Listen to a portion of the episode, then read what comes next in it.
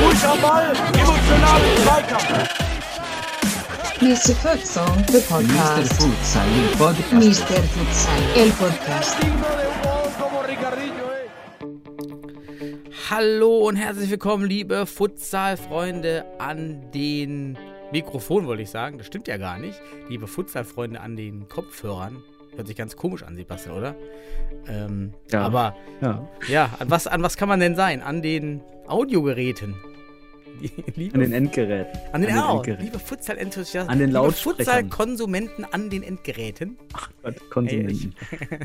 äh, willkommen beim Podcast. Hier ist euer Futsal Economist Daniel Weimer und die zweite, nicht Rangfolge, aber äh, zweitgenannte Stimme des Futsals, Sebastian Rauch auf der anderen Seite. Hi, Sebastian. Ja, hallo Daniel. Es, es, es ist mir eine Freude. Es ist mir eine Freude. Hier die Yin-Yang äh, Futsal-Gruppe. Zweiergruppe. Duade, was auch immer. Die, Ja, schön. Jetzt, jetzt strapazier mal den Begriff bitte nicht zu stark mit deinem Yin-Yang. Das, das Ja, wollen wir jetzt okay. nicht äh, jedes Mal Ja, hier wobei, diskutieren. du, du, du redest dann vom Futsal-Konsumenten. Dieser, dieser, dieser mm, Bezug und der, der, der Titel Futsal-Konsument ist so, stößt so ein bisschen auf bei mir. Aber es ist in Ordnung. Ja, deshalb mache ich das Wieder- ja, Sebastian. Damit Wieder, ich. Wiedererkennungsmerkmal, ne? Ja, ähm, ich habe mir jetzt, ich habe mir das einfach jetzt raus als mein Ding für Futsal. Ich sage jetzt Futsal konsumieren. Das ist jetzt mein eigen, meine Eigenmarke. Ich, du hast auch schon das T-Shirt mal designt. Hier, ähm, ich Ja, konsumiere Futsal. Futsal-Konsument. Ja. Konsumiere Futsal, genau. Sollten, ja, Design steht, ne? Design steht. Müssen Ja. jetzt nur eine Produktion bringen. Vielleicht finden wir jemanden, der, der uns, der uns unterstützt und uns äh, Spenden zukommen lässt, damit wir die ersten äh, Shirts produzieren können und auf den Markt bringen können. Das Ja, wäre nicht schlecht. okay. Für, Hm. für den Weltmarkt. Für den Für Weltmarkt. den Weltmarkt, Futsal. für den, für den deutschen Welt, Weltfutsalmarkt. Die, oh Gott, ey. Ich muss mal ja alles- nachfragen, wie es bei, ähm, wir hatten ja vor einigen, vor anderthalb Jahren den Podcast ähm, mit den Torwart-Handschuhen, mit äh, den, den Claws. Ähm, was noch?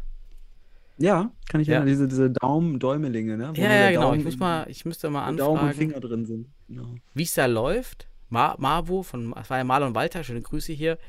Und äh, Marvo, Ma eh, Mova, Ma Marvo, Marlon Ich- Walter, Marva. Ja, So heißen die, glaube ich. Ich muss Marva. mal fragen, wie es läuft. Ähm, jetzt auch nach Corona, wenn jetzt die Spiele wieder laufen, würde mich mal interessieren. Das ist ja so das erste deutsche Futsalprodukt. Mhm. Ja, und Ja. die, Hat auch einen gewissen innovativen äh, Mhm. Kontext, finde ich. Also äh, innovativ habe ich so vorher noch nie gesehen. Ob es dann funktional passt, ist halt eine andere Geschichte. Aber das wird, wird uns der Markt dann auch äh, zeigen, wenn es denn der, der Markt Markt. entscheidet. The Invisible genau, Hand.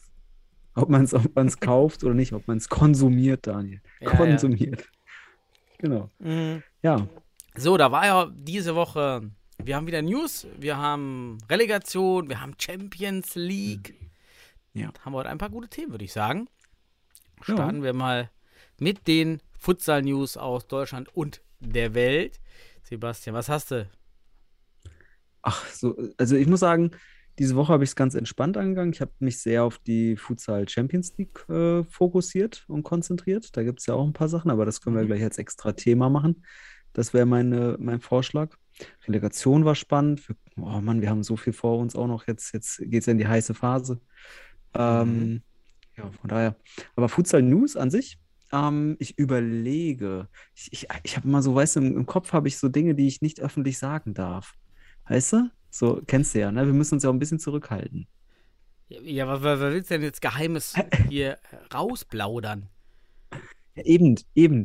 Äh, Man hat so viele Informationen und man würde so gerne, man würde so gerne was ausplaudern, aber ähm, dem muss ich mich äh, leider ähm, unterordnen heute. Ähm, aus Vertrauensgründen gegenüber Leuten, die ich Mhm. sehr mag.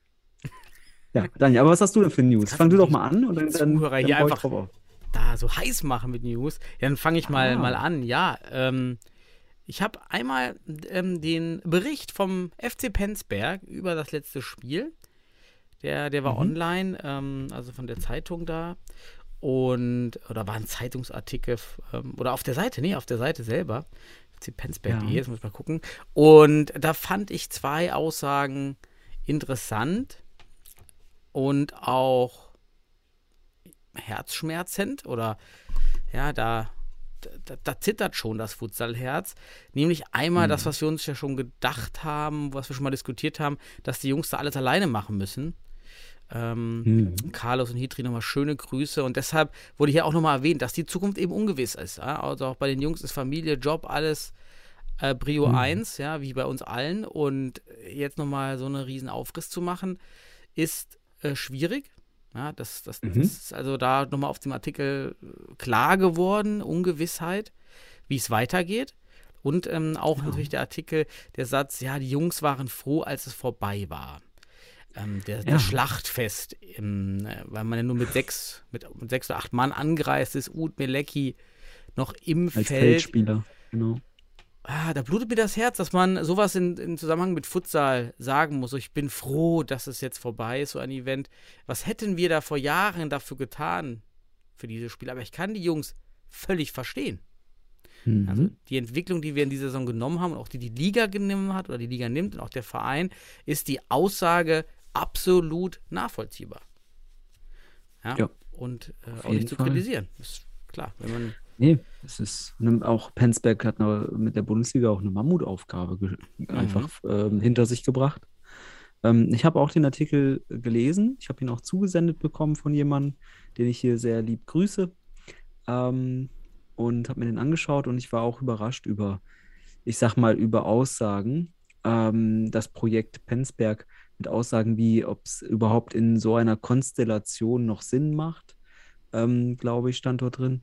Und dann natürlich muss man sagen, also wir reden hier halt von der Bundesliga, ne? Und ähm, da sp- spielen jetzt gerade sechs Vereine auch um die in der Aufstiegsrunde Relegation.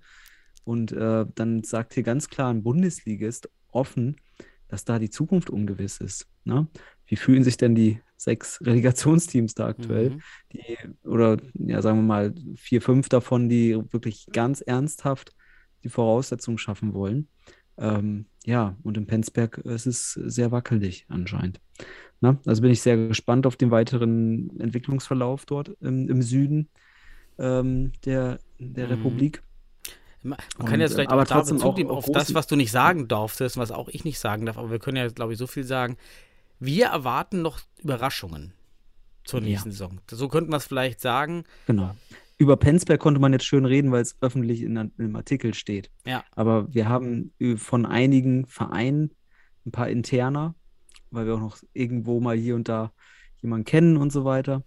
Und ähm, aber ich habe auch ganz, ganz klar da versprochen, dass ich hier dazu mich nicht äußere. Zu Penzberg kann ich mich äußern, weil es einen Artikel dazu gab. Mhm. Und ähm, ja, du und ich, wir beide haben Informationen und ich denke, wir gehen noch von der ein oder anderen äh, Überraschung aus, Leider. die in den nächsten Wochen und Monaten auf uns zukommen könnte. Im Rahmen der Bundesliga. Punkt. Genau. Wollen wir es So. nicht hoffen? Wollen wir hoffen, dass Genau. alle Teams wieder so an den Start gehen? Aber wenn ich das vergleiche mit anderen Bundesligen im Handball, Basketball, Volleyball, scheint mir unsere Situation sehr, sehr unsicher zunächst. Ja, wenn ich mir das vergleiche, was dort an Stabilität vorherrscht. Aber das ist das erste Jahr. Alle haben jetzt verstanden, was es bedeutet, was es kostet, was man realisieren kann, was man theoretisch realisieren kann, aber in der Praxis die Spieler auslaugt, ja, was Anreise an einem und demselben Tag betrifft und so. Jetzt weiß man, was das wirklich bedeutet am, am Ende des Tages und da ähm, dieses Learning wird für die Vereine interessant sein und man sieht halt auch 300, äh, 200 Zuschauer im Schnitt, wenn überhaupt, ist Mhm. das, was ähm, wir eigentlich vermutet hatten. Es gab ja auch immer mal wieder Träumer, die da von tausenden Zuschauern geträumt haben in der Futsal-Bundesliga. Im, Ja, Im Schnitt waren es deutlich weniger. In der Bundesliga, der Schnitt war ja irgendwas mit 100 Ja. und knapp über Wacker und 100. HSV, muss man leider sagen, auch MCH in einigen Spielen deutlich nach unten gezogen im Schnitt. Oh, stopp Ja. mal, stopp mal. Der MCH ist äh, vierter Platz in der Bundesliga-Durchschnittszuschauergeschichte. Ich habe Ja, ja in einigen Spielen. letzten- Das waren, das waren glaube ich, die ersten Ja, beiden. Nicht, nicht in allen. in- Aber allen. ja, aber unabhängig davon, ähm, Corona hat natürlich mit reingespielt. Man muss aber sagen, es, manche Teams haben einfach, man, manche Teams haben gezeigt, dass mehr wäre gegangen. So könnte man sagen. Mehr Mhm. wäre möglich gewesen. Und deswegen, ähm, klar, kann ich deine Aussage verstehen. Mhm. Jo. Ja. Dann Genau. hatten wir ja weitere Transfers. Gibt es nicht. Also Zabihi und Jos von den H zu den HSV Mhm. Panthers. Bisher die einzigsten Transfers, die ich jetzt gelesen habe oder gehört habe. Hast du noch weitere Transfer-News? Oh ja, ich, hatte ich irgendwie, hatte ich die Woche was gelesen? Ich weiß es nicht. Also manchmal kann ich das auch der richtigen Woche nicht mehr zuordnen. Weil Also hinter den Kulissen muss man sagen, weiß man, was läuft oder was so Genau. in, was sich anbahnt. Aber offiziell ist. Genau. Genau. Ich weiß, ich weiß nicht, ob ich alles sagen darf. Ich, wenn es vielleicht rutscht so mir heute noch was raus. Das ist ein. Satz, wo man weiß, Vielleicht rutscht das mir noch, vielleicht rutscht mir noch was raus. Aber es gibt so viele Themen, Daniel, die wir, ver- die wir öffentlich diskutieren können, Ja. kann ich dir sagen. Okay, das Ähm, stimmt. aber, äh, und, und alles zu seiner Zeit, junger Padawan, immer mit der Ruhe. Ähm, wir werden noch zu den, zu den ganzen Neuigkeiten dann Woche für Woche berichten können. Denn es wird sich sicherlich noch was tun, wie wir schon Mhm. sagen. Also stehen so einige Zeichen in die Richtung und ähm, positiv wie negativ. Und Mhm. wir hoffen natürlich, dass unsere negativen Prognosen nicht eintreffen. Ne, aber Daniel, du weißt auch, wenn wir was prognostizieren hier oder Thesen aufstellen, dann sind die nicht ganz undurchdacht. Ne? Also Ja. wir machen das hier nicht außer, außer, aus, dem Stegreif, äh, aus dem Stegreif quatschen wir darüber, aber ähm, da steckt äh, Hirnschmalz hinter Mhm. und Herzblut.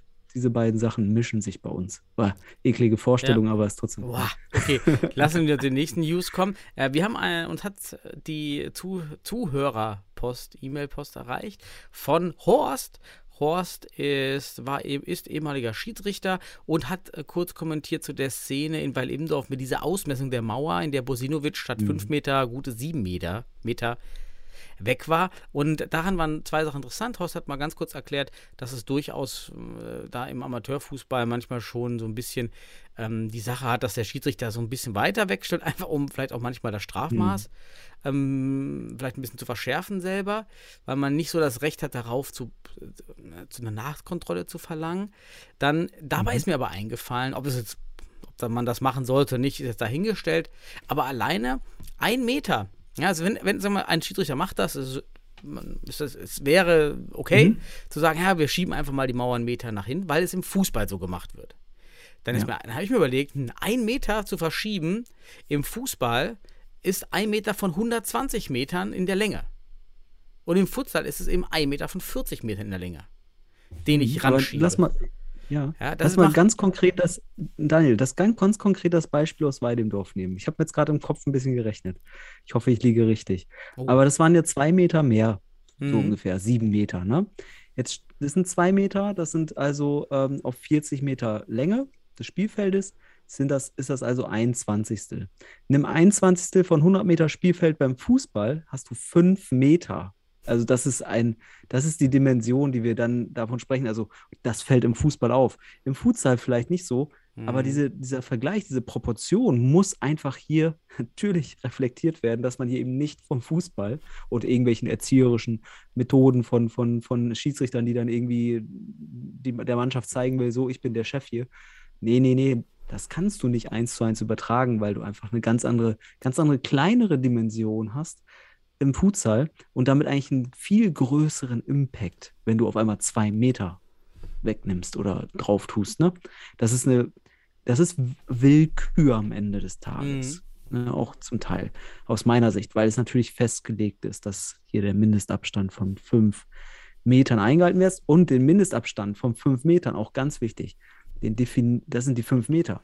Mindestens heißt, die Mannschaft, die gegnerische Mannschaft, kann, kann, können, kann von sich aus sagen, ich gehe auch sechs oder sieben Meter weg. Aber muss mindestens fünf Meter vom Ball weg sein.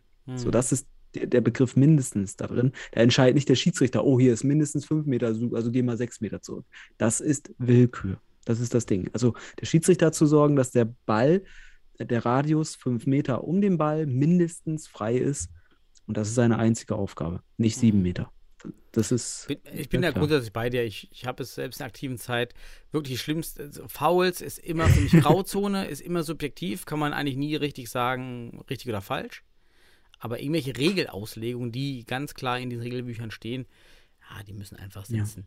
Ähm, was noch schön war, also erstmal super, dass uns Horst schreibt, auch eine super lange E-Mail, also nochmal schöne Grüße da an Ja, Horst. liebe auf jeden Grüße Fall an Horst. Äh, an, den, an, die treue Podcast schafft. Um, einen Punkt dann hat er auch nochmal aufgegriffen, war diese, die Anzahl der Schiedsrichter in den unteren Ligen und meinte auch, dass es Hm. Oh, eben ja. sehr teuer ist ja, für unsere Ligen. Und da hat er ja auch, ja, es ist halt echt so ein Thema. Ja, warum beginnen wir nicht, weil wir gerade wegbrechen in der Breite, auch weil, wegen der organisatorischen und finanziellen Seite.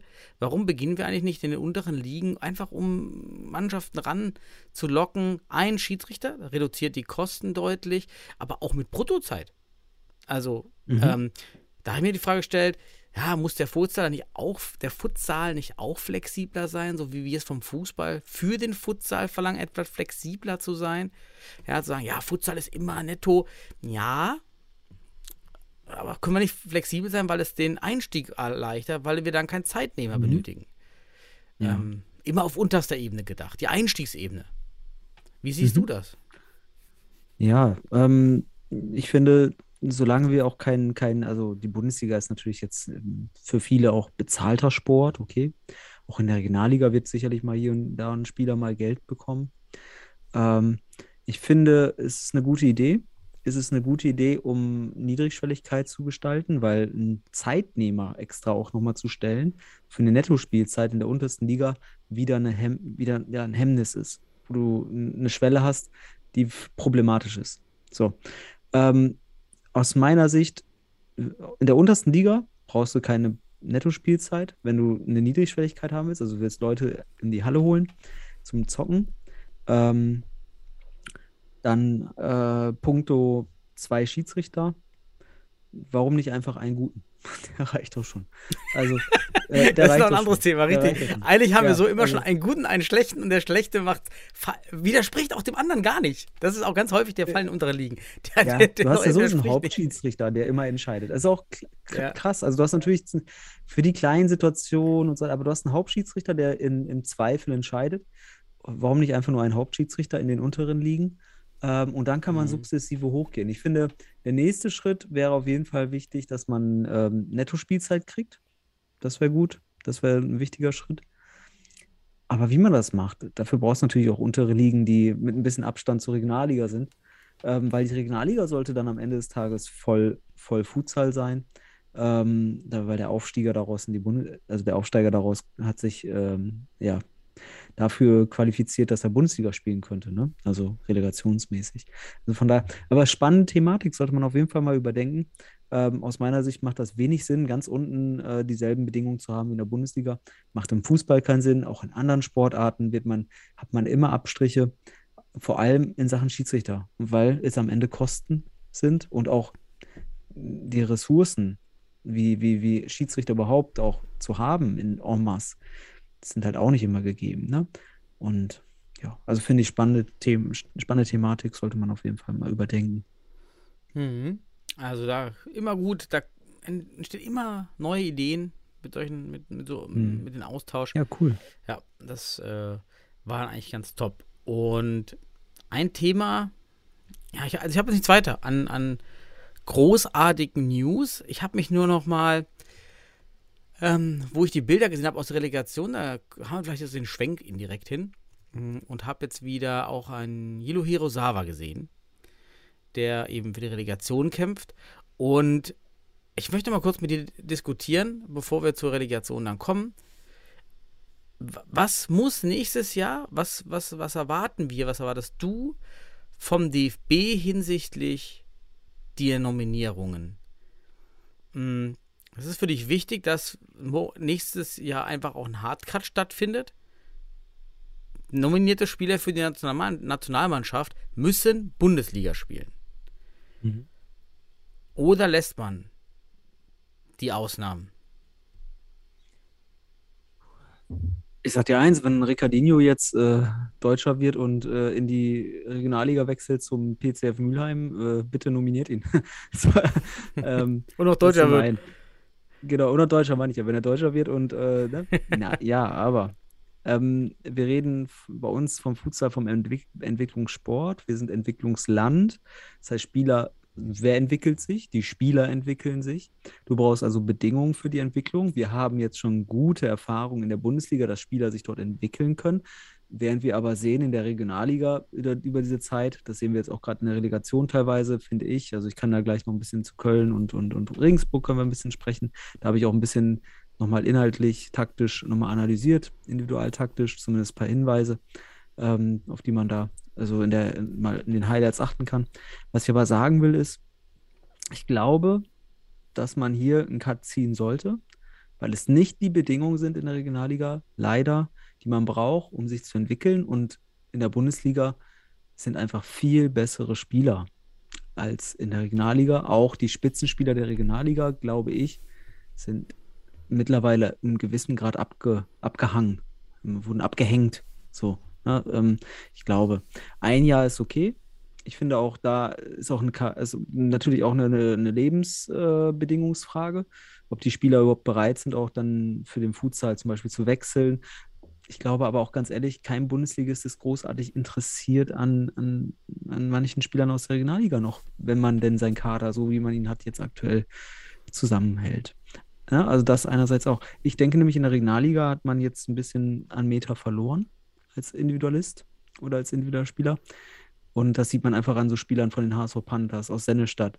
Ja, man kann auch sagen, vor der Saison, okay, cool. Da haben die, da haben die Futsal Panthers Köln gegen Sennestadt in einem Testspiel, ach, das war, kann man gar nicht messen, 3-3 gespielt, irgendwie gegen, gegen, gegen die, die Panthers gegen den MCA. Heute wird das Spiel wahrscheinlich auch 6-1 ausgehen oder so. 7-1, weil die Spieler wie ein Stuart Ack heftig, äh, klar, also erkennbar einen Schritt nach vorne gemacht haben, während Spieler wie aus Köln, jetzt die Osawa, ich werde gleich nochmal über Rüschenpöhler ein bisschen ähm, reflektieren, zu, die machen sehr viel falsch in der Defensive, äh, was dann Bundesligaspieler ausnutzen. So ist das. HSV Panthers, wahnsinnige Entwicklung manche Spieler, auch Öztürk. Vorher nie Name gewesen. Viel besser als vielleicht, also was heißt viel, aber ich denke, ich denke, deutlich besser im direkten Vergleich zu einem Spieler aus der Regionalliga. So ist es. Mhm. Und deswegen Entwicklungsbedingungen beachten, aus meiner Sicht. Deswegen würde ich einen Cut machen, Bundesligaspieler primär. Sollte die Regionalliga sich irgendwann so entwickeln, dass man da bezahlt wird und alles Mögliche und, und einen guten, leistungsmäßig guten Wettbewerb hat. Den hat man aber halt nicht. Da hast du nicht Woche für Woche Bundesliga-Niveau. Auch in der Bundesliga fehlt es natürlich hier und da mal mit hohem Niveau, aber Dort hast du ein deutlich höheres Niveau. Und das war ja auch das deutlich. Argument für die Bundesliga immer gefordert. Ja. Warum will auch der DFB ja. die Bundesliga? Warum möchte auch der Bundestrainer die Bundesliga einfach, um Spieler in, auf höchstem Niveau zu generieren, um den Mehrwert für die Spieler zu tätigen, um auch die Spieler einschätzen zu können. Nämlich können sie das ja. Tempo auf höherem Niveau mitgehen. Und ja, dann da bin ich bei dir klarer Cut. Ansonsten führen wir das Thema Bundesliga in dieser Wachstumsphase ad absurdum und ähm, mhm. sagen, wir brauchen auf der einen Seite die Bundesliga, um diese Spiele und diesen, diese Vergleichsplattform zu haben und gehen dann aber den Schritt, naja, komm, gut, jetzt steht, spielt er halt da und nehmen, dann, und nehmen dann die Spieler doch mit, weil es bequem ist. Weil, weil man dann den Spieler nicht vor den Kopf stoßen muss, auch keine, keine Alternative suchen muss. Und da machen es sich aus meiner Sicht einige eben zu einfach. Und es hilft der Bundesliga, auch ein Argument, glaube ich, es hilft der Bundesliga zu überleben, wenn die Spieler in die Bundesliga wechseln wollen. Also, weil dann hat ja. die Bundesliga Zufluss an Spielern, weil die Spieler wollen und müssen in die Bundesliga. Und äh, das kann der Bundesliga als Ganzes nur helfen. Im weil dann wiederum wieder jeder besser wird, wenn das Niveau steigt. Ja. Ähm, ich bin gespannt, ob man weiterhin auch dieses Vehikel Nationalmannschaft, wir haben das schon oft, oft diskutiert, was eine Nationalmannschaft für ein Vehikel sein kann, außerhalb der, ähm, der reinen, des reinen Erfolgs auf der Platte. Und das ist so ein Punkt, mhm. eine Multiplikator-Sache. Übrigens ganz witzig, haben mich jetzt bei uns bei den Damen in der Gruppe haben sich die, die Spielerinnen, die beim Sichtungslehrgang waren, haben Tipps weitergegeben an die anderen Spieler. Ja, beim Training, in der Auswahl haben wir das und das gelernt. Den, äh, die mhm. Ballattackierfinde zum Beispiel wurde angesprochen. Fand ich stark, dass man, ja, genau das ist es. Das ist, das bringt eine Nationalmannschaft, eine Auswahlmannschaft. Das ist dieser Wissenstransfer. Dieser hätte nicht stattgefunden. Also die Spielerin hätte das nicht da reingeschrieben ohne diese Auswahlmannschaft. Fand Ja, ich stark. Daniel, das, das ist ja eigentlich ein Kerngedanke einer Auswahl im Futsal aktuell, wenn du Entwicklungsstand hast.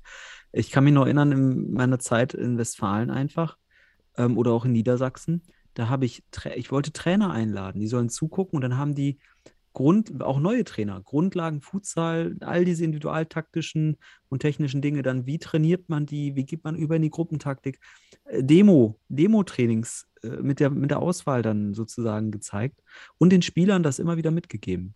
Damit man sagt, ey, hier, individuell kann, musst du halt auf diese Dinge achten. Und ähm, das ist der Sinn einer Auswahl, der grundsätzliche. Es geht ja nicht darum, das, das Landesauswahlturnier zu gewinnen, sondern dass du am Ende des Tages für deine Vereine im Verband dann da wirklich einen Anreiz schaffst.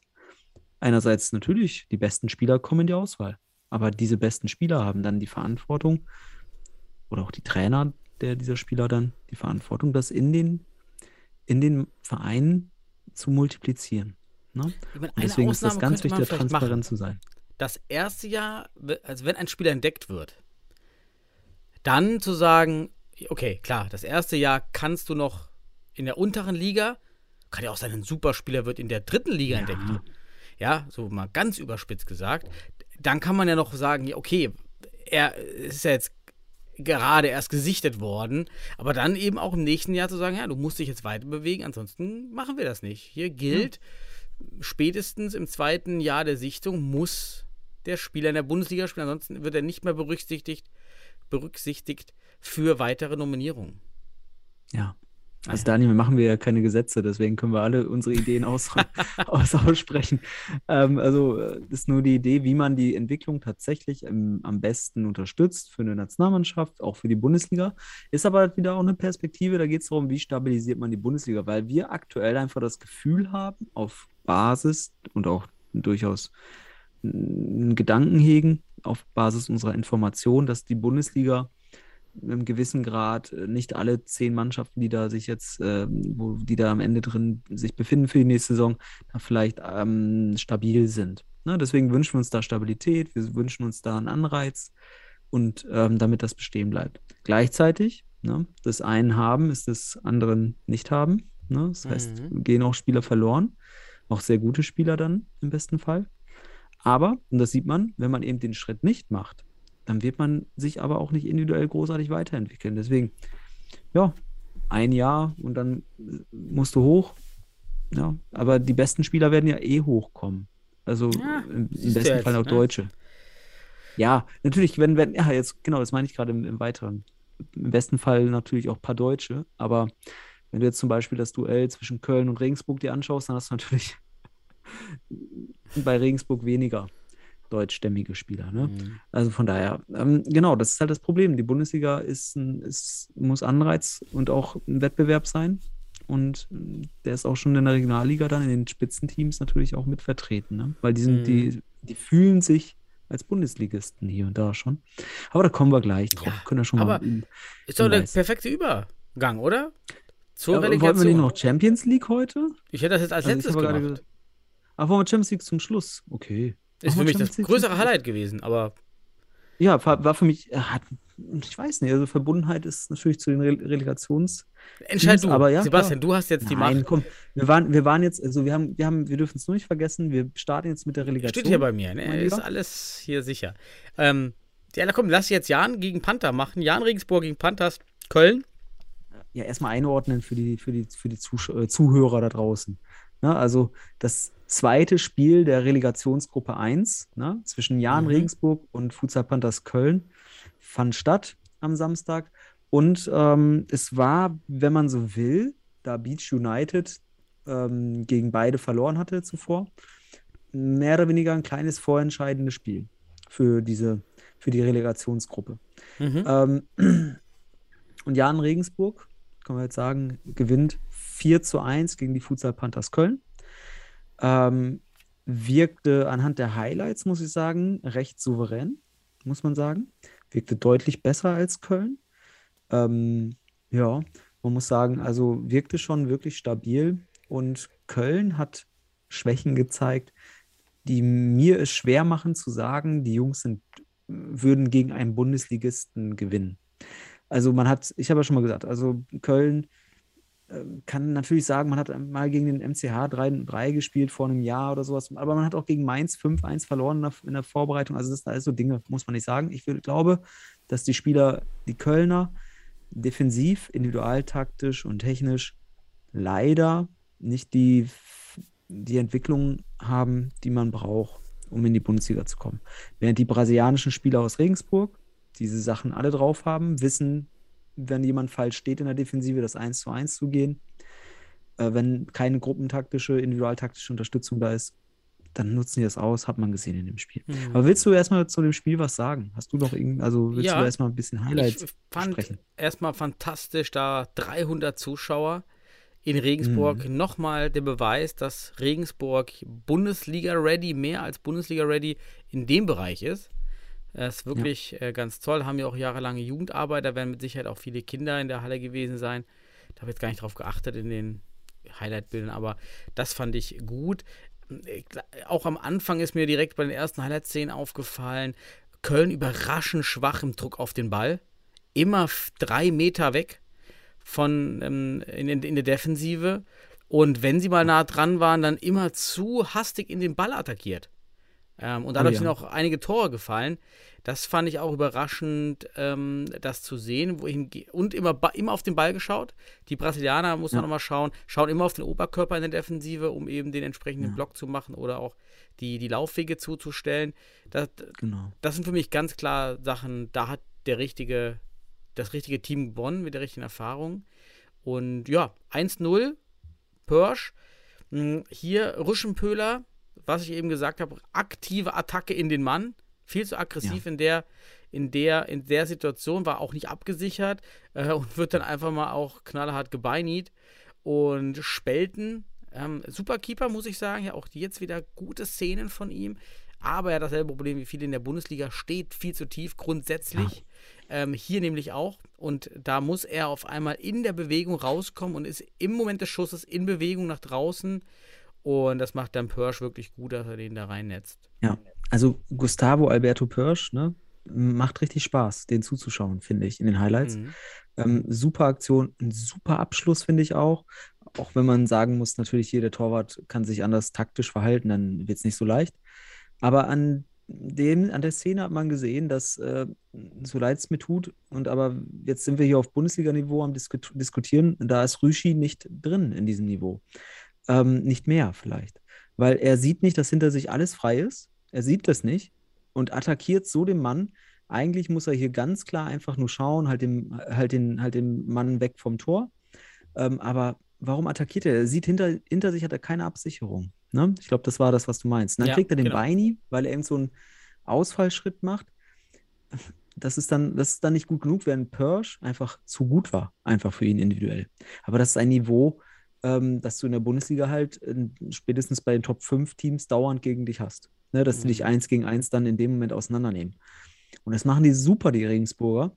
Während hier leider bei, bei Rüschenpöhler, so gut er manchmal auch offensive Aktion hat, defensiv erster Fehler und danach kam noch einer. Uschi-Drehung, die war leider nicht diesmal zu sehen. Schade, habe ich mich schon darauf gefreut. Mhm. Ja. Dann, ja, dann ging es los, 2-0 durch Ailton Perros. André, André, auch einfach kurz ja, genannt. Weiß, Ehemaliger ja, Mitspieler von, Ailton von Perez. Wirkt für mich so ein bisschen wie so der Ailton. Ähm, hm. kleine, ähm, kleiner, wendiger Typ, stämmiger Typ. Ähm, hoffentlich nicht so viele Schambeinentzündungen wie Ailton immer früher. ich finde übrigens ein, ein, super sympathischer Typ. Ich habe also mhm. mit, mit meiner Truppe gegen, gegen Regensburg damals gespielt.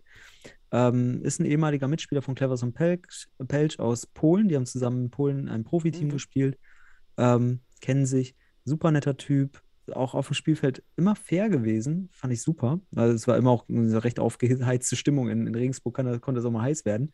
Ähm, aber der war super fair und ein super guter Kicker, muss man sagen. Er wirkt ein bisschen so Ailton-mäßig, wie du schon sagst, aber der hat, der, der, der hat, hat, der hat Fähigkeiten, der hat ja, Skills. Definitiv. Ja? Gute Skills, macht auch Spaß anzuschauen. Letzten Highlights schon ein guter Spieler, echt ein schöner Kicker. Und ja, hier auch Vasiljevic wieder mit den Attacke in den Mann, wieder das, was ich angesprochen habe. Dann bekommt wieder ja. Rüsche den Ball und geht völlig unnötig ins Risiko, eins gegen eins, ja. gegen, gegen, gegen so ein Team. Und dann fällt das Tor durch einen Querpass. Aber da frage ich mich auch, was macht Abdullahi da? Äh, Ja. Steht einfach und schaut. Also man bewegt sich mit dem Ball. Eigentlich, so kenne ich das, habe ich meinen Spielern beigebracht, da, so wie sich der Ball bewegt, bewegt man sich auch. Und zwar in der, in Genau. der, in, Zum Beispiel. in derselben auch Distanz ungefähr. Ja, meistens in der halben Genau. Distanz. Ein, Äh, links, ja, ein sicher, du musst einen sicheren Pass anbieten, auf jeden Fall. Du musst eine Passoption werden als, als Spieler ohne Ball. Und das meine ich. Das meine ich gerade mit dem Hinweis auf gruppentaktisch. Aus der Individual, individuellen Entscheidung muss ein gruppentaktisches Mittel werden oder auch Angebot. Und hier in der Szene sieht man es. Das fehlt. Das ist nicht da bei Köln. Das ist gegen schlechtere Mannschaften, die langsamer sind und nicht so, nicht so ein gutes Pressing aufbauen. Vielleicht in der Regionalliga kein Problem. Aber Regensburg kommt, kommt an ein Niveau ran, wo wir sagen, das ist ein relevantes Niveau, könnte in der Bundesliga wirklich ähm, relevant sein. Und das war's dann. Mhm. Dann verlierst du den Ball dort und dann machen sie kurz vor der Halbzeit, in der 20. Minute, passend, wirklich Hm. das 2-0, effektiv, Effizienz, auch das ist etwas.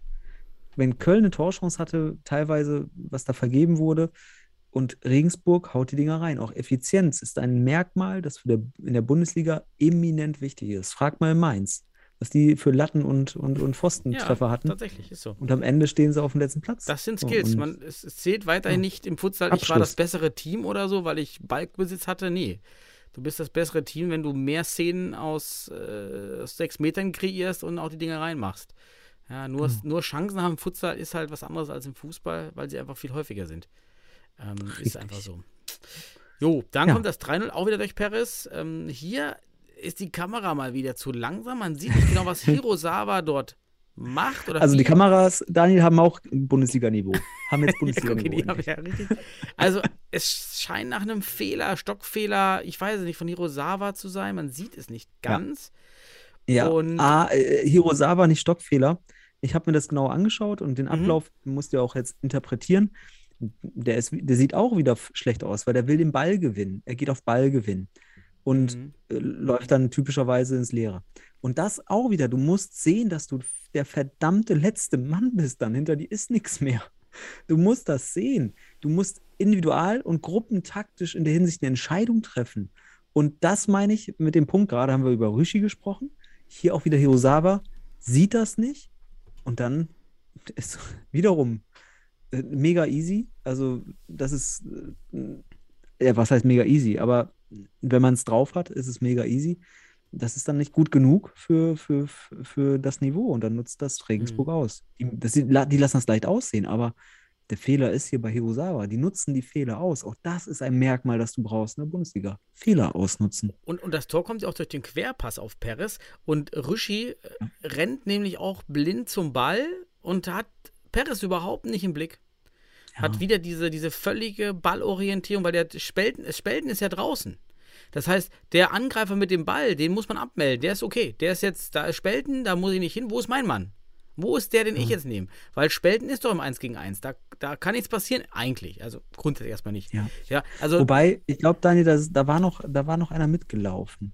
Also, ich, äh, wenn ich mich recht erinnere an die Szene. Da Mhm. war irgendwie drei gegen zwei. Also, wenn Rüschi noch als, äh, mit Spelten da zusammen war. Ich glaube. Ich glaube, wenn ich mich zu erinnern. Bin ich mir aber meine, nicht sicher. da Perez, das wäre sein Mann. Ich glaube, also es war, es war Krul, der den Ball kriegt und dann Ah, ja, querlegt genau. zu, zu, zu André. Und der schießt aus dem Hintergrund mehr oder weniger an Rüschi vorbei. Und Rüschi Genau. wusste nicht ganz genau, wo, wo er sich positioniert. Rüsch war da so eine ganz komische Drehung, weil er bräuchte sich einfach Ja. nur nach links, um die eigene Achse zu drehen, aber er, er läuft so einen Halbkreis nach rechts. Das sah, das sah ganz, Ja, ganz weird aus. Das kriegst du halt, ja, das ist halt, ist halt eingelaufen. Ne? Bist halt eingelaufen und da kommst, kriegst halt nicht mehr raus. Ja, aber in der Situation würde ich Rüschi gar nicht den, den Fehler unterstellen. Nein, nein, das ist das ganz klar ist Hirosawa gewesen, der hier, äh, ja, ist aber Hirosawa ist äh, erweiterter Kader Nationalmannschaft. Ähm, ja, vielleicht wäre er weiter gewesen, wenn er Bundesliga gespielt hätte, diese Mhm. Saison. Aber in dem Spiel hat man gesehen, äh, entscheidender Fehler mitunter. Ne? Genau. Dann kommt das 4-0 von Pörsch und hier muss ich echt mal Grigic loben, denn er macht genau das Pressing beim das Überzahl, 2 gegen 1. Die, also Grigic in Unterzahl, alleiniger Verteidiger und macht das genau richtig, finde ich. Er wartet, bis Ja. der Ball auf rechts geht, dann wartet er ungefähr so bis 10 Meter und macht Druck auf den Ball. Der Ball kommt dann auch zu Pörsch genau auf 6 Meter, so wie wir es auch schon ab und zu mal Aber- diskutiert haben, was wir genau, genau. wollen. Eigentlich aus einer 2 zu 1 Situation eine 2 zu 2 Situation zu machen mit dem Torwart. aber Spelten steht wieder zu tief. Genau, der macht Und- nicht mit. Richtig. Und da, deswegen steht Spelten nicht vorne am Sechser in dem Moment, wo Pörsch den Ball bekommt, weil dann ist Pörsch tot. Ein Meter vor dem Keeper, Ja. ohne Bewegung, ohne Tempo. Ja. Keine Chance. Und ähm, macht das dann natürlich auch wieder gut, ne? Ja, also Krikic ist sowieso ein Spieler. Übrigens, den, der war ja kurz irgendwie bei Fortuna oder so, habe ich mal gehört oder so. Ähm, der wäre auch ein Mann für die Bundesliga. Der hat, der hat, ähm, der hat Qualitäten, zumindest technisch-taktisch. Ob, ob der von der Persönlichkeit oder sonst was, äh, war, war es auch immer Mentalität, was auch immer, das, das will ich nicht diskutieren. Aber das hat er gut gemacht, wie du siehst. Aber dann spielt, wenn der Torwart nicht mitspielt, kannst du eben nicht dieses 2 gegen 2 aufziehen und somit Mhm. eigentlich in solchen Situationen kannst du neun von zehn solcher Dinge entschärfen, wenn das gut kommuniziert ist zwischen letzten Mann und Torwart. Und dann äh, verzögert der Torwart den, den, den Spieler, der weiß nicht, was er machen soll, wie du sagst, ohne Bewegung, und der Rest kommt hinterher und dann bist du wieder in Überzahl und gewinnst vielleicht den Ball. Ne? Und dann ist das entschärft. Aber in dem Moment nicht und auch das weiß Weide, ach, Weidendorf wollte ich schon sagen, Regensburg auszunutzen und dann steht es 4 zu 0. Und am Ende darf, äh, darf Hirosawa noch, ich glaube, war es ein Flying, war es ein Flying-Tor? 4-1. Eins, das, das der Ehrentreffer. Daniel, hast du es notiert? Ja, klar, das war dann wieder Flying, wie schon gegen Berlin. Auch dort Mhm. war ja, waren die Panthers total unterlegen nach den Highlights, ähm, nach Chancen und haben es dann eigentlich durch Flying gedreht. Und jetzt hier auch das einzige Tor nach Flying. Vielleicht sollen sich die Panthers mal überlegen, einfach in den nächsten Spielen direkt mit Flying zu starten.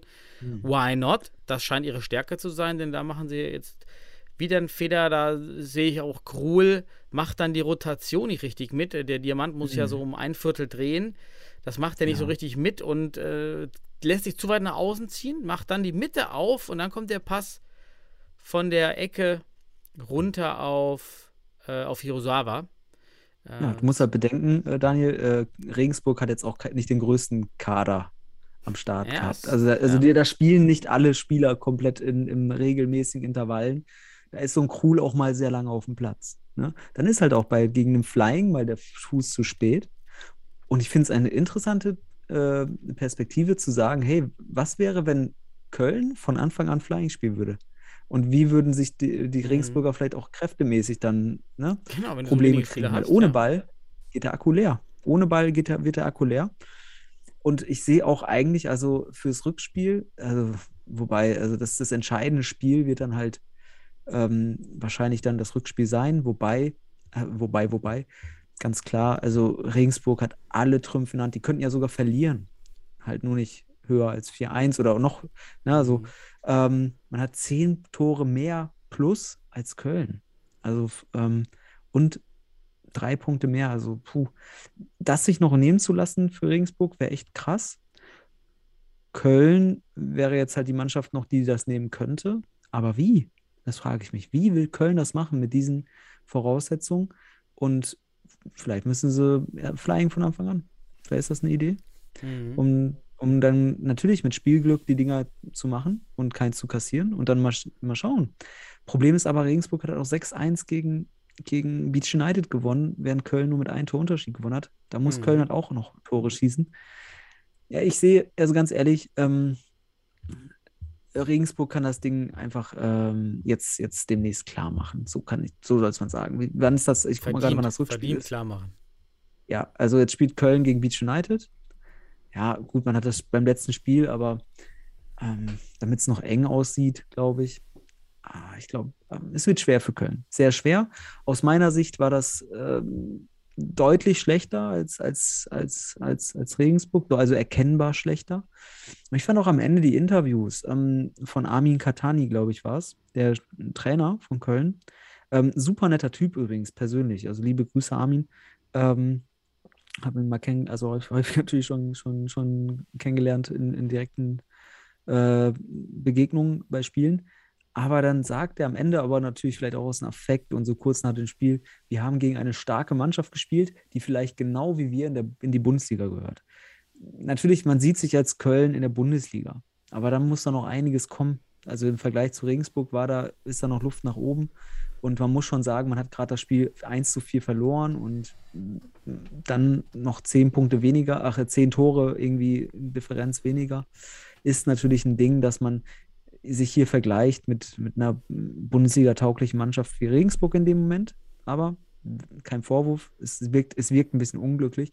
Außerdem, und das will ich nicht sagen, sollte man das nicht als Wink verstehen, irgendwie an, an die andere Gruppe, die ja immer als schwächer geha ge gehandelt wurde, mit, mit Mainz, äh, Pauli und, und, und Nova. Weil, also da würde ich gar keinen Vergleich aufziehen. Köln sollte sich da nicht denken, also deswegen davon das nicht im falschen Hals kriegen. Nicht denken, man wäre besser als Mainz. Man hat in der Vorbereitung 5-1 verloren gegen Mainz und Mainz ist ist eine solide Truppe, die halt nur das Tor nicht getroffen hat in der Bundesliga. So muss man es einfach sagen. Ja. Und Köln trifft es ja auch nicht.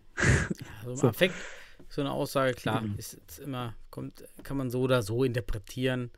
Ähm, Ja, genau. äh, Hat Deswegen so ein Hals die. Aussage, ne, gerade wenn du verlierst und auch gegen Berlin eigentlich nicht überzeugt hast, äh, nicht, nicht so überzeugt hast, wie es vielleicht einige erwartet haben, aufgrund der Ja. Erfahrungen der Panthers.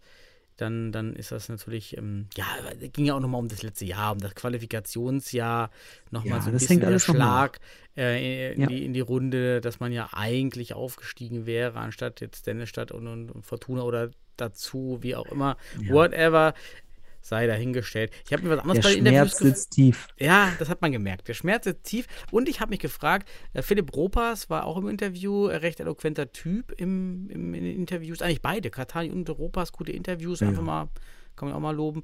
Ähm, wer hat die Hosen an bei Jan? Ist es Lukas Gruhl, wie damals in, in den Verbands in den Verbandsjahren, auch in den Jahren dann ohne Trainer? Oder ist es Ropas? Ähm, hast du da schon mal äh, was gesehen, was gehört? Ich habe dazu gar keine, ähm, gar keine Information, wer da wirklich am Ende das Team leitet. Naja, also gut, ich habe da auch, ich kann jetzt auch nichts dazu sagen. Ich weiß nur, dass Ropas ja eigentlich ein verletzter Spieler ist, ja, der jetzt da natürlich vielleicht äh, mithilft in der, in der Orga und in der, in der, ja, ich sag mal, in der Funktionsebene. Ähm, und ich glaube schon, dass also Ropas hat ja auch den B-Lizenz-Lehrgang jetzt irgendwie gemacht, ist aber auch irgendwie noch, irgendwie noch, was ist der, ist der nicht noch erweiterter Kader äh, Nationalmannschaft als Spieler? Deswegen, also nicht dürfen wir jetzt was, ja. nicht vertauschen. Ähm, war, ist auch kein schlechter Kicker gewesen, das muss man auch so sagen. Also ist jetzt nicht so, dass er, dass er äh, schlecht war. Ähm, ja, wie soll man das bewerten jetzt, wer da die Hosen hat? Ich glaube, dass da schon cool und auch die Brasis ähm, schon richtig Know-how mit reinbringen, was deutlich über den äh, B-Lizenz-Lehrgang hinausgeht. So. Ich weiß nicht, wo Europa sonst noch sein Wissen her hat. Ähm, aber wenn es das ist, dann, dann ähm, schätze ich das Wissen jetzt, äh, können wir das gut einschätzen. Und da denke ich, dass die Spieler hier und da sicherlich noch, also man kann, sagen wir es mal gut, äh, diplomatisch, man kann in Regensburg sehr schön voneinander lernen. So, Ja. so kann man sagen. Kann also sehr fruchtbar sein. Ne? Das äh, Genau. sieht man dann ja, bisher läuft das ja alles wunderbar durch. Und vielleicht beim Thema wunderbar würde ich rüberkommen zum Spiel Futsal Nova gegen Mainz, denn es war endlich wunderbar für die Mainzer. Tore ohne Ende. Ja, endlich zehn Hütten. Die Jungs haben sich's einfach verdient nach so langem Torstau. Ähm, jetzt einfach mal richtig die Seele von der, die, die, die Futsal-Seele da rausballern. Leider konnten es nur 35 Zuschauer sehen und es gab noch nicht mal einen Oh. Live-Ticker von Nova. Ja, also, also wenn wir gerade von Bundesliga Ready gesprochen haben, dann ist Futsal Nova, tut mir leid, der Verein, der am wenigsten Bundesliga Ready ist. Ähm, weil Ja. das muss man einfach Das wirkt noch nach Jugendzentrum-Mannschaft damals bei mir. Da haben wir sogar mehr wahrscheinlich auf die Beine gestellt. Ach Gottchen. Ja, aber schön. Mainz gewinnt seit, ich glaube, seit Oktober letzten Jahres mal wieder ein Pflichtspiel. Das ist auch äh, in der Hinsicht also ein Befreiungsschlag. Ähm, muss aber auch sagen, Nova defensiv völlig überfordert. Ja, Mhm. Völlig überfordert. Ähm, hat kaum äh, gute Rückwärtsbewegungen, keine Balance, auch im Ballbesitzspiel, weil bei Ballverlust steht man wirklich offen wie ein Scheunentor. Ähm, und Mainz hat das wirklich ausgenutzt und ist ja auch nicht unwichtig, hier zehn Tore zu schießen, weil Pauli zuvor eben nicht in dieser Differenz gewonnen, äh, gewonnen hat gegen Ja. Nova. Das ist schon wichtig. Und was mich gefreut hat, dass Christian das, zum, das Tor Ja. zum 3 zu 0 macht und danach den Jubel seines Lebens macht. Geil. Ja, Forever Profilbild. Also, das war Ja. echt mal ein, ein Jubel wie im WM-Finale äh, das Götze-Tor äh, erzielen. So, so Ja. hat Christian Genau, da das ist, das ist äh, natürlich, es, das Spiel hat auch emotionalen Status. Ne? Es ist ja ein Südwest-Derby, ähm, sicherlich auch Mhm. Erleichterung, dass man merkt, man ist deutlich überlegen in dem Moment. Ähm, und als er ist ja Funktionär, Torwart, Trainer, Spieler, was auch immer, ist ja alles drin. Und der ist ja auch ähm, mit vollem Herz und voller Leidenschaft äh, TSG Mainzer. Ähm, und ich glaube, da ist auch alles rausgebrochen aus ihm, auch wenn das jetzt vielleicht äh, dieser Gegner war, der jetzt nicht ernst zu nehmen ist, aber ist alles rausgekommen. Super geil, hat mich sehr gefreut, als das Tor passiert, weil es auch schön war. Also auch wieder gezeigt, was wir in der Champions League als, als wichtigen Keypoint gesehen haben. Situativ, Torwart raus und schon hast du eine Überzahl und gegen solche Mhm. Mannschaften wie Nova hast du dann ich auch glaube, direkt Christian ist auch 100% gefühlt, der war auch richtig überrascht, musst du äh, auch die Zuhörer nochmal hinschauen, wer sich das nochmal anschaut. Also Christian läuft und dann erwartet man eigentlich, dass der Gegner Druck auf Ja. einen macht. Das kommt aber nicht. Und dann denkt, hä, okay, ich gehe nochmal fünf, Me drei Meter. Okay, kommt immer noch keiner. Okay, ich gehe nochmal zwei Meter. Und dann geht Nova geht einfach weg. Dieses klassische Verzögern im Ja. Fußball. Und dann, okay, jetzt stehe ich hier auf, keine Ahnung, sechs Meter, sieben Meter oder so, sieben Meter vielleicht. Ja, schieße ich. Das war eine ganz Ja. Un, unorthodoxe oder unnormale Szene für die Bundesliga, gerade aus die Christian ja kommt. Ja, aber das ist es eben. Ne? Und das hat, das hat er ausgenutzt in dem Moment. Ähm, das war eine schlüssige Taktik, um gegen Nova zum Erfolg zu kommen. Ja, und am Ende des Tages stand es dann 10-1. Ich glaube, wir brauchen nicht jedes Tor durchgehen. Ich habe ich hab hier Ähm. drei Sätze stehen. Und äh, das, was du schon gesagt hast, Defensive. Ich bin, hab gesagt, mehr braucht man dazu jetzt auch nicht sagen. Genau. Da war nichts. Es war kein, Ja. war halt Futsal-Bundesliga gegen gute Einzelkicker ohne jegliches Futsal-Basics. Ähm, sieht dann halt so aus. Ne? Dann äh, hat Ja. mich gefreut. Haben, Und jetzt, gemacht. jetzt in der Tabelle sieht es so aus, dass Mainz äh, punktgleich mit Pauli ist, aber fünf Tore mehr Differenz, Differenz hat. Ja. Das ist natürlich nicht unwichtig, sollte es nämlich hier am Ende zu Punktegleichheit kommen. Ne? Das wäre dann, wenn es punktegleich wäre, hier wahrscheinlich auch ein, zweit, weiteres Unentschieden gegen Pauli im Rückspiel.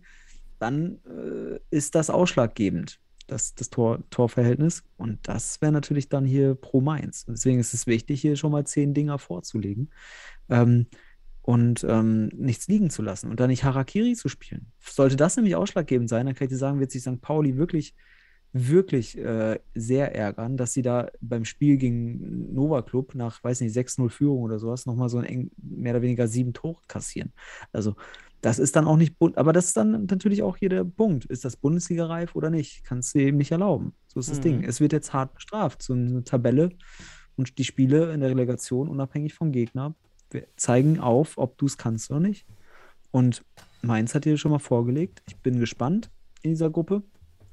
Es sind, äh, werden spannende Spiele.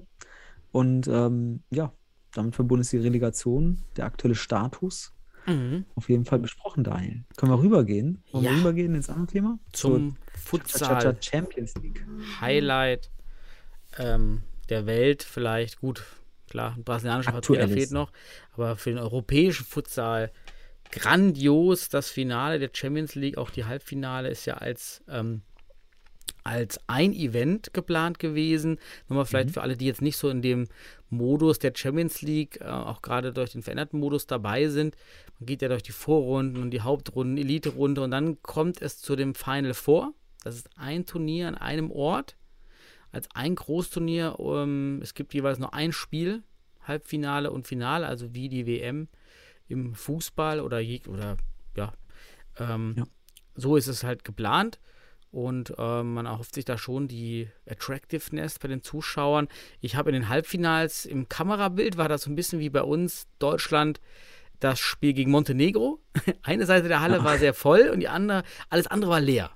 Das äh, war ein bisschen überraschend, aber dann hat man es geschafft, in Riga 8442 Zuschauer in die Halle zu holen zum Futsal Champions League Spiel Rekord. Ich habe es nicht ganz auf der Seite verstanden, ob es der Rekord war für die UEFA Champions League, kann mir nicht vorstellen, aber es war irgendwie der äh, Rekord in Litauen.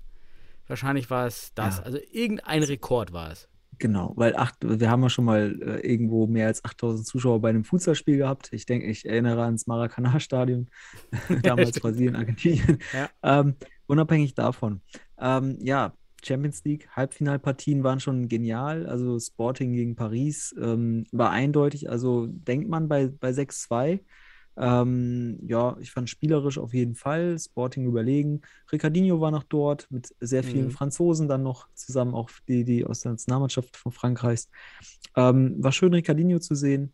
Und das, das Bild mit da- Sikite, äh, mit äh, geil. Ja. Der, Ja. der, der alte genau. Star und der neue Star. Fand ich geil. Ja, wobei Sikite da, ähm, auch wenn er deutlich größer ist als Ricardinho, in größere Fußstapfen treten muss. Also ähm, an Ricardinho ranzukommen, da lassen Sie in zehn Jahren nochmal drüber sprechen. Es gibt ja keinen anderen, aber es gibt ja hat. keinen anderen Prospect. Also das ist so der, der am nächsten Ja. dran ist im europäischen Futsal. Ja, Oder? genau. Also Also kann sein. vielleicht, wenn ihr mal bei den Also, äh, Zuhörern Geheimtipps, nennt uns doch mal Geheimtipps gute Nachwuchsspieler in Europa. Wir kriegen auch nicht immer jeden, Mhm. jeden Spieler aus, aus den Ligen in Europa mit. Finde ich mal auch mal Ja, interessieren. Sikite. Ja. Ja, Si- Sikite ist da einer auf jeden Fall. Aber gut, Sporting hat das Halbfinale in 6-2 gewonnen. Halbzeit stand es 3-1. Muss sagen, zu dem Spiel braucht man nicht viel sagen. Aber dann das andere Halbfinale zwischen Benfica Lissabon und Barca. Mhm.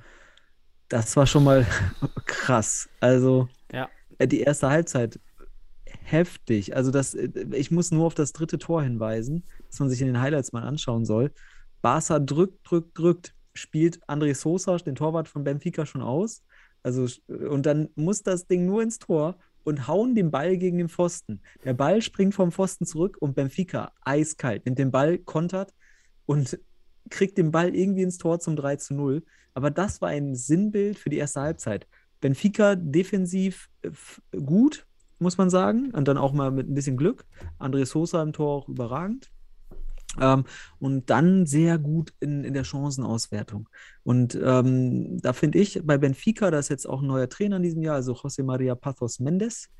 Äh, Pulpis, von dem ich immer gerne gerne erzähle, weil ich ähm, einiges auch von ihm mitgenommen habe aus Lehrgängen, die ich mit ihm hatte.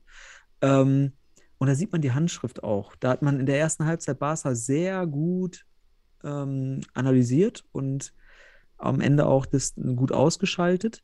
Aber in der zweiten Halbzeit fehlt dann auch dort in gewissem Grad die Erfahrung. So ein Halbfinale mal mit 3-0 zu führen, das hat aber weder Pulpis noch, noch die Benfica-Spieler in großer Art in der Champions League gehabt. Ähm, aber auch ein paar sehr gute, also auch Nationalspieler bei Benf- Benfica, also auch Portugiesen, Weltmeister, Europameister, alle dabei. Ja, aber was Barca dann gemacht hat in der zweiten Halbzeit, überragend. Also überragend, muss man sagen. Barca mental wahnsinnig großartige Leistung. 3-3 stand es dann nach voller Spielzeit. Mhm. Und dann haben wir haben ja die zweite Halbzeit gesehen zusammen, ne? Ja. Ich kann mich erinnern. Daniel. In der Konferenzschaltung. Ja. Und wir, wir brauchen jetzt noch nicht über die Verlängerung sprechen. Was hast du so wahrgenommen aus dem Spiel? Ich habe jetzt ja kurz geschildert, was ich Also die, die, die, was ich dann gesehen habe, war schon überlegendes Barcelona. Also das, das Mhm. war dann ohne, ohne Frage. Und dass man es am Ende so spannend macht und wie viel? 17 Sekunden vor Ende? Ähm, Verlängerung, genau. in der also Verlängerung und dann noch, also, boah, das war, das war Aber schon genau geil. in der Situation hat man gesehen, warum braucht man einen guten Ala? Warum braucht Deutschland, ist, warum ist Deutschland so, äh, so viel besser, wenn sie gute Alas entwickeln, wie ein Stuart Ack oder Michi Meier oder sonst was? Weil das Aktionen sind. Da bricht einfach der Ala die Linie runter, legt sich den Mhm. Ball vor und haut den Ball volle Kanne rein auf den zweiten Pfosten. Und dann ist da ein Fuß und er geht rein. 17 Sekunden vor Schluss. Alle Bei der- denken schon sechs. Bei der Szene fand ich auch geil, dass der, der Fixo von, von Benfica, was wir auch immer predigen, der guckt einfach nur den Spieler an. Der Ja. schaut nur den Spieler an, versucht ihn zu blocken. Funktioniert in der Situation nicht, aber es zeigt, das habe ich ganz viel auch in dem Spiel gesehen, auch was die Torhüter betrifft, ja, wie hoch die stehen, wie hoch dann Ja. auch Sosa rauskommt. Ja, das ist ja das, was wir immer auch in, immer wieder wiederholen. Das sieht man in diesen Spielen deutlich. Ja, das sind Oh ja. das sind diese Unterschiede, dass eben dann nicht nach dem Ball geschaut wird, sondern nur nach dem Mann. Ich meine, wenn du den Mann im Blick hast und einfach immer zum gefühlten Ball stehst, wie, soll- wie soll der Spiel auch zum Ball kommen? Ähm, krass, wie einfach Barca, ich weiß nicht, wer hat, wer hat das 4 4-3 gemacht? Diego? Wer war das? Nee, äh, doch, ich überlege gerade, ne, es ist 4-3, ich weiß gar nicht, wer den Ah. Fuß hingehalten hat. Es war so viel Emotionen in dem Moment. Ja, ja, die Ähm, ich auch nicht mit. Und, Es war, stark. es war einfach richtig krass. Ähm, muss aber auch sagen, also Benfica mit, mit im Tor mit André Sosa und äh, Barca im Tor mit Didac Plana. F- Wirklich zwei der weltbesten Torhüter. Ich finde Didac Plana überragend dann noch im Finale, da kommen wir gleich drauf. Aber auch in diesem Ja. Spiel Sosa überragend. ähm, überragend. Also ich kann mich an eine äh, Chance aus der, aus der ersten Halbzeit erinnern. Ähm, Eckball und der Ball ist eigentlich schon drin, weil Ferrao den Ball eigentlich über die Li Linie drückt in dem Moment. Aber dann kommt Sosa da mit der, noch, mit der Hand noch hin. Wahnsinnig starker Torwart, trotz seiner, Mhm. ich sag mal, 1,65 oder sowas, die er hat. Ja, Wirklich groß. wahnsinnig stark. Ich frage mich auch immer, also Ja, wir hatten noch die wann Theorie haben wir endlich hier den 1,65 Torwart in Deutschland, der es beim im Fußball nicht geschafft hat, aber dann sein Talent im Futsal voll auslebt, wie so ein Genau. Sosa, der im Fußball wahrscheinlich keine Chance gekriegt hat, aber so ein überragender Torwart mit 1,65 im Futsal ist. Das ist der Ja. Wahnsinn. Genau, weil die halt Ja. ausselektiert werden. Die sind vom Talent her eigentlich in den Jugendleistungszentren sind die dabei und dann sind die zu klein und wenn ausgemustert, von der Leistung her, vom reinen Reflex oder Stellungsspiel im Fußball, wären sie dabei, wären sie Profis. Ja. Deshalb ist so, die, die, die Negativselektion hört sich vielleicht äh, negativ an, als es ist, aber deswegen bleiben kleine, gute Torhüter übrig, ist auch meine Theorie, hatten wir, glaube ich, auch im Spiel drüber gesprochen. Ja, genau das ähm, warten wir mal. Wir kriegen bei Fortuna Düsseldorf jetzt Martin Wu aus dem NLZ von Fortuna Düsseldorf. Bin ich mal gespannt, wie Martin ist, sich macht. aber der ist, jetzt, ist, ist der auch klein? Der, Äh, ist ja, der unter ich glaub, 1,70 ja. oder 1,80? Nee, ähm, da müsste ich mal schauen. Er war auf jeden Fall nicht sehr groß, als ich ihn gesehen hatte. Also keine 1,95 Meter oder so. Also Mhm. Ja, weil dann konzentrierst du, dann musst du viel mehr mit dem Kopf spielen, natürlich auch als Mhm. Torwart. Du musst, also natürlich hast du Geschwindigkeiten, die du aber auch von deiner äh, Konstitution her besser entwickelst. Ne? Umsetzung äh, und dann auch natürlich Eigentlich Schritte wollen wir ja Roman Heinrich wieder haben. Oder wie- Natürlich wie Roman Heinrich. Nee, wie heißt er? Doch, Roman Heinrich, oder?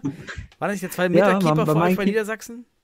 Ja, natürlich. Der, der, der damals, äh, also ich muss sagen, Roman war auch ein sehr intelligenter Torwart, muss man sagen.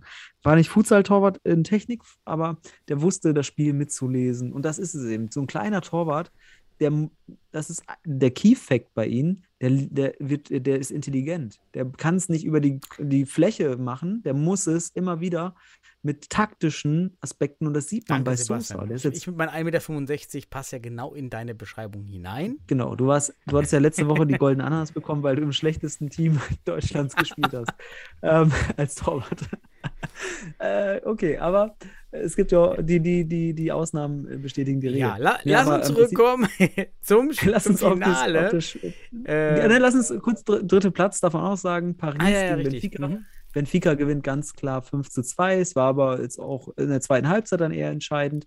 Man hat gemerkt, so in dem Spiel ist so ein bisschen hin und her geplätschert. Boah, Äh, hast so du Lothar gesehen? Mit der Bude zum 5-4 oder 2 Mhm. oder so? Ja, Luton ist aber auch der, der gegen Deutschland so geil war. super Ne? geiler Spieler. Der, ist ja ja. auch, der, der hat auch gegen Deutschland in dem Spiel äh, für Mhm. Frankreich. Den, da waren wir schon begeistert als Ala. Richtig geiler Spieler. Und jetzt sieht man hier, der spielt auf diesem Niveau. Ähm, richtig krass. Richtig geil. Genau. Starker Typ. Das war, sehr, sehr stark. genau. Ja. Und dann kommen wir zum Finale, Mhm. Daniel. Ja? Vierter, Ähm, vierter Titel für Barcelona. Bisschen dritter Titel in den letzten zehn Jahren dann. Ja, ja. Ich habe noch- ich noch als, als ich habe ganz vergessen, bei der Halle, ähm, nochmal hingeschrieben. Ähm, geil erstmal, dass man halt auch bei der UEFA auf die Parkettböden setzt und nicht auf diese Handballböden, die man ja beim DFB Ja. immer rauszieht, die ja viel zu stumpf sind für den Futsal.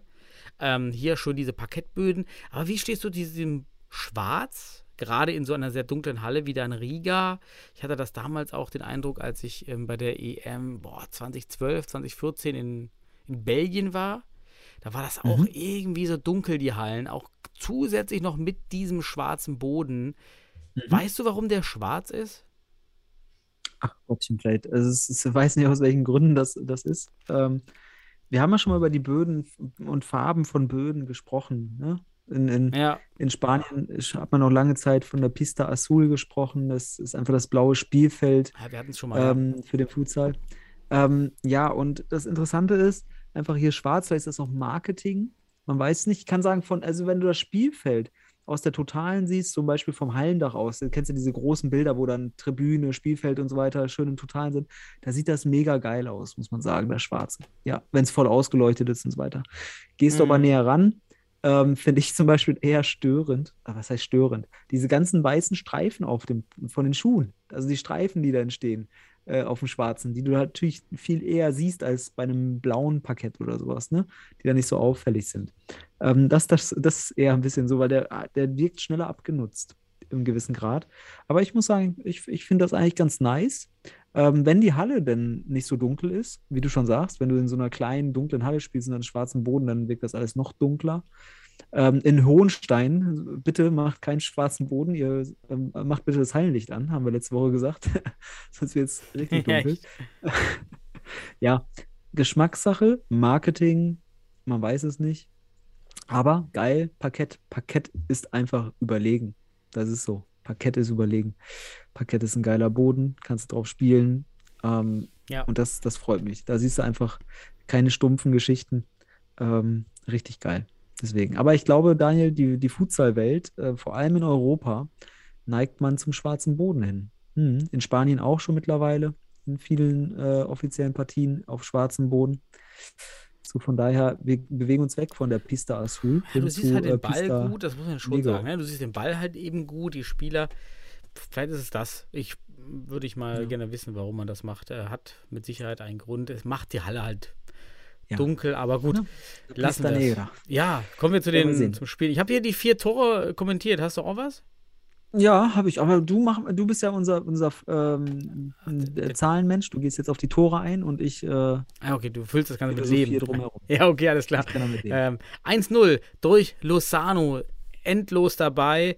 Hat ja auch schon viele Titel gewonnen und macht hier ein richtig schönes Futsal-Tor. Er kommt über, auch wieder über Alabrich durch und dann kann Mhm. Gita, nämlich interessant, kann nicht raus, weil in der Mitte schon Ferrau kommt. Das ist auch mal, was ich erkläre mit den, was ich mal sage, mit den 45 Grad. Ne?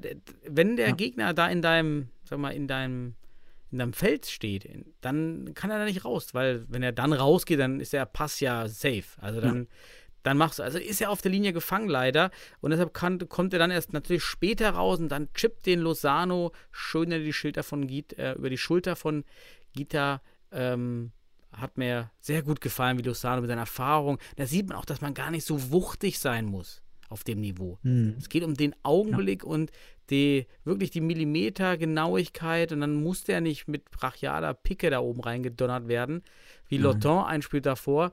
Aber es geht auch schön mit diesem Chip. Ja. Genau.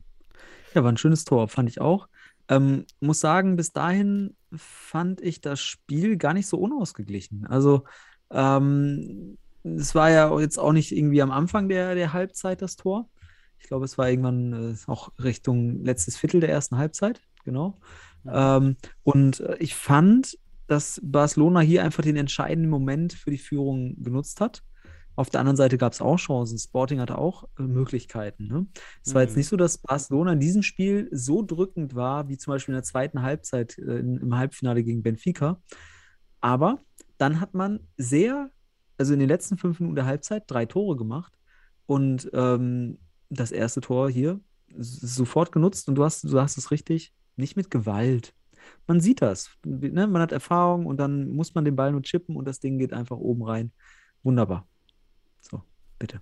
Genau, dann äh, beim nächsten Tor, das konnte man nicht erkennen. Man muss sagen, die Highlights waren nur 2 Minuten 50. Das waren also tatsächlich sind Ja. unsere Highlights in der Bundesliga, auch wenn wir immer darüber herziehen, besser als diese Highlights, weil es war wirklich viel zu wenig Input und teilweise auch viel zu schnell keine Einblendung der Torschützen.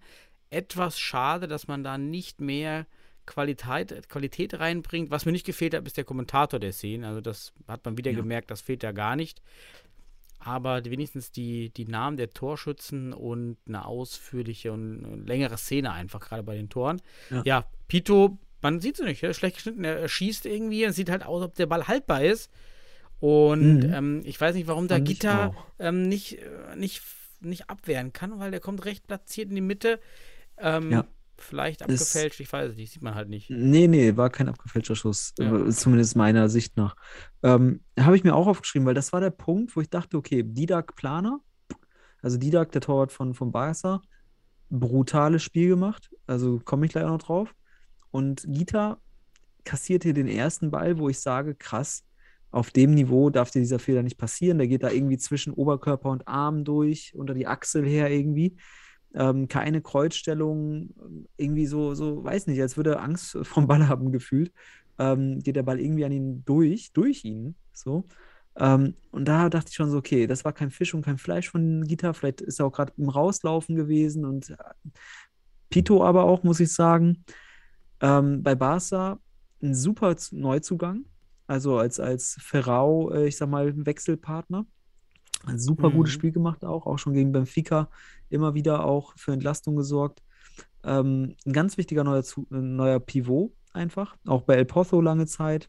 Also ist ein bekanntes Gesicht ähm, für mich. Und ähm, hat da hat ein gutes Spiel gemacht und macht dann das 2 zu 0. Gita sieht unglücklich aus. Und dann Mhm. geht's weiter. Genau. Und dann kommen wir zum 3 zu, 3 zu 0. Ortiz mit, äh, ja, unfassbaren Schuss. Drei, äh, unfassbarer Pass. 35 Meter auf Ferrao. Aber wenn man genau hinschaut, wird das halt nur durch einen schönen Block durch Diego möglich, weil Diego blockt den Gegenspieler da, den, den Pivot von Sporting. Und dadurch Mhm. kann Ortiz überhaupt diesen Pass spielen. Er schneidet den auch noch so an. Muss man genau hingehen. Er schneidet den so, so ein bisschen an, dass er so ein bisschen schneller runterfällt. Und für mich stand Gita zu tief. Aber warte mal, warte mal, war das denn jetzt nicht das schon das 4-0? Nee, das, war war doch das 3-0. so. Äh, Fehler war Das- Blacker. Äh, von Blana. Ah, genau, ah, Entschuldigung, mein 3-0 Fehler, mein ist Fehler. das von Ort- das 3-0. Der ja von, von äh, Ferrao, Ah, ja, wo er den Ball annimmt, Ja. sich dreht, direkt in den Winkel zimmert. Aber Gita, Genau, ja, steht ein bisschen zu weit weg, finde ich. Nee, also das ist eigentlich von der taktischen Auslegung eigentlich sehr gut, dass man äh, bei dieser Distanz des Pressings, ne, ist ja Ferrao steht dir dabei bei 8 Meter oder sowas oder, oder 7 Meter, dass du dann den, den Fixo vor, vor äh, Ferrao stellst. Das, was wir damals bei Wacker Nee, das bemängelt passt haben, ja, das bei- passt. Genau, aber das dann ist ja die so. Lücke Das so sehr groß gut. zu ihm selber. Aber Genau. vielleicht, vielleicht hat er gedacht, okay, wenn, nimmt er den runter und dann mache ich meine Knieabwehr nach vorne. Ja, genau, falsch. aber Ferrao Ja. war viel zu schnell. Genau, und das ist das, Kann das ja, sein? da, hier habe ich mir aufgeschrieben, der zweite schwere Fehler von Gita in dem Spiel. Er rutscht auch ein bisschen weg, habe ich so das Gefühl. Der, der kommt nicht richtig in die Ah, stabile hm. Situation.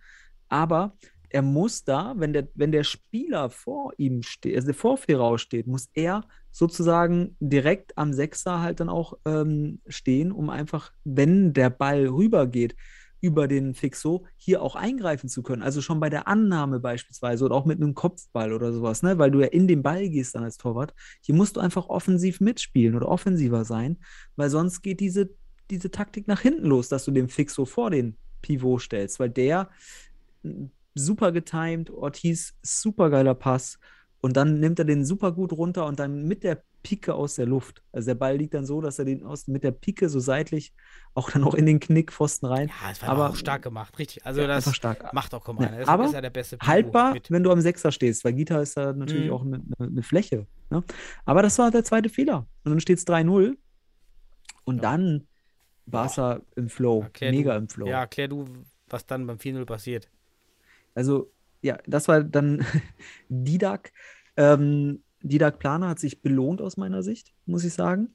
Ähm, na klar geht Sporting ins Flying, ne? Also, aber man muss auch ganz ehrlich sagen, ich hatte nicht zu einem Moment das Gefühl, dass Sporting das dreht in der zweiten Halbzeit. Ich habe nie das Gefühl gehabt, oh, da ist jetzt Energie irgendwie. Barca war das, war so stark einfach. Ja, und dann ähm, kommt es zu einem, zu zu Ball, den Didak abfängt im, im Flying von Sporting, ähm, fängt den Ball ab und hat dann natürlich einen Barca-Spieler vor sich, aber macht dann etwas super Geiles. Er legt den Ball am Spieler vorbei und geht dann in den Dropkick mit der Seite über alle hinweg perfekt ins Tor. Also Didak Planer mit dieser Leistung in der Champions League, wenn man hier, dem, wenn man hier die Box, Box-Weltmeisterschaftsgürtel verteilen würde, weil da ist ja immer der amtierende, ist für mich der amtierende beste Torhüter im Futsal auf der Welt. Ähm, Mhm. hat sich dahin entwickelt. Hat im Halbfinale wie auch in diesem Finale brutal gehalten, dass der zu Null spielt auch. Ist natürlich ein, durch Barca's super defensiv, aber was der auch noch rausgeholt hat, das ist einfach, ne, auch diese Szene ist, ne, ist, ist für mich einfach am Ende ein Beleg, weil der Prozess dahin führt, dass er sich belohnt. Und Ja. wie er dieses Tor macht, ist ein Beispiel, wie man ein Flying Goal machen kann, wenn man unter Druck steht als Torwart, weil der Spieler einen zudeckt, vorbeigehen, also vorbeilegen, weil man hat ja den Aktionsvorsprung und dann mit der Seite Dropkick, wunderbar. Richtig Ja. geil. Und auch 4 zu 0. schnell, so Zack. schnell reagiert, Ja. geschossen. Krass. Und ähm, der hat ja echt viele Vereine durch, ist jetzt auch schon 32. Mhm. Ähm, wo man ja vielleicht nicht so auf, den, auf dem Schirm hatte bei uns in Deutschland, weil er eben äh, noch nicht so in den besten Teams gespielt hatte jetzt, bis auf jetzt halt bei Barca dann. Ähm, das sieht Mhm. man auch, glaube ich, viele Futsalkeeper werden auch erst gut ab 30. Das ist vielleicht dann noch ein Indikator für dieses Stellungsspiel und äh, dass es einfach viel ausmacht, diese Erfahrung auf so schnellem Raum, auf so kleinem Raum, wann gehe ich wie raus und dass die ein, die halbe Sekunde, die ich dann effizienter agiere, das äh, macht Erfahrung dann aus. Vielleicht, äh, das kann Mhm. das erklären. Also viele Torhüter wurden erst äh, nach den 30ern eigentlich bekannt, weil die so stark waren. Ähm, ja. Ja, eigentlich durch die Bank. Also wenn ich mir einfach mal sage, die Zeit, äh, die Periode der letzten zehn Jahre, schaue ich mir die weltbesten Torhüter an, Mhm. ähm, dann sehe ich hier ganz klar, das sind alle über 30-Jährige, gehen schon auf Mitte 30 zu ähm, und haben da, wie du schon sagst, das sind vor allem die Erfahrungen, die, vielleicht sind die dann noch technisch immer sauber und so weiter, alles cool. Aber was, ich, was du meinst, ist ja dieses taktische, wann stehe ich wo, um einfach die richtige, also die halbe Miete zu haben. Das, was wir in der Bundesliga immer an den Torhütern ähm, kritisieren oder auch loben, genau das sind die weltbesten Torhüter, die das beherrschen. Und das, das scheint es in der Entwicklung dann so ab den 30 loszugehen, dieses Niveau zu erreichen.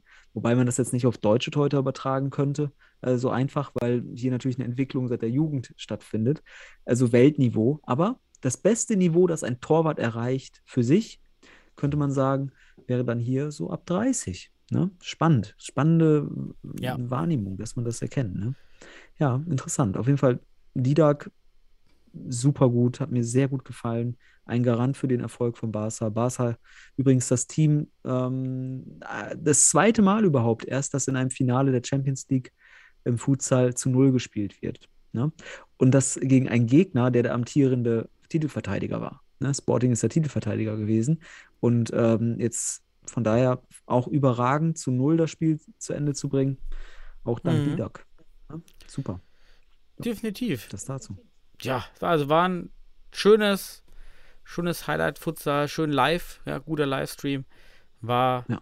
wieder toll, davon brauchen wir mehr. Und ähm, da haben wir noch viele Wege zu gehen in der Bundesliga, bis wir mal solche Spieler bei uns auch aufbauen können. Aber das macht mir halt Hoffnung, da auch weiterzumachen, dass wir vielleicht mal so ein Lotin oder so ein Sikite oder solche Spieler dann auch mal in der Bundesliga spielen haben in einigen Jahren. Reicht ja einer. Müssen nicht gleich zehn sein. Aber mal einen so einen Highlight-Spieler zu haben, so wie Akzentewitsch im Tor, der uns schon echt viel Freude bereitet, dann auch mal auf dem Feld, so Ja. jemanden aus der Weltklasse einfach, den einfach zu sehen, das ist schon toll. Ja, und dann, dann haben Ja, wir es das für kannst heute. du dir, ja genau, das, genau, dann haben wir es für heute. Das kannst du dir, das können wir uns da am Wochenende wieder anschauen. Ne? Da sehen wir Akzentjewitsch und Co.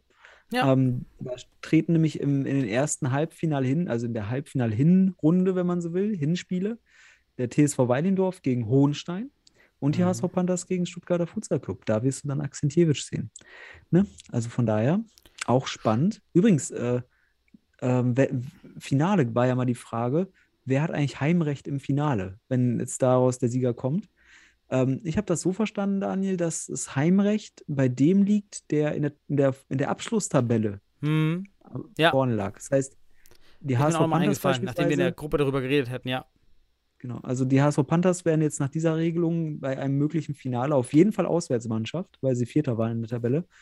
Und die Stuttgarter Futsal, der Genau. Stuttgarter Futsal Club wäre auf jeden Fall, also der Sieger, äh, Mhm. wenn, wenn sie gegen die HSV Panthers gewinnen, wenn sie Sieger sind, dann würden sie auf jeden Fall Heimspiel haben im Finale. Auch wenn sie gegen, Wal- wenn sie gegen Waldimdorf spielen, dann wäre es sowieso egal. Dann, dann, also die, in der Halle, in der gespielt wird, hätte auch Waldimdorf wahrscheinlich gespielt. Also dann ist es für beide. Teams äh, gut, dann hat man nur den Vorteil, dass man das nicht organisieren muss.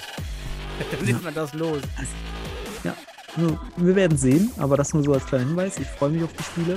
Ja. Ähm, wird wieder spannend. Jetzt haben wir den Top-Futsal Deutschlands, die Top 4.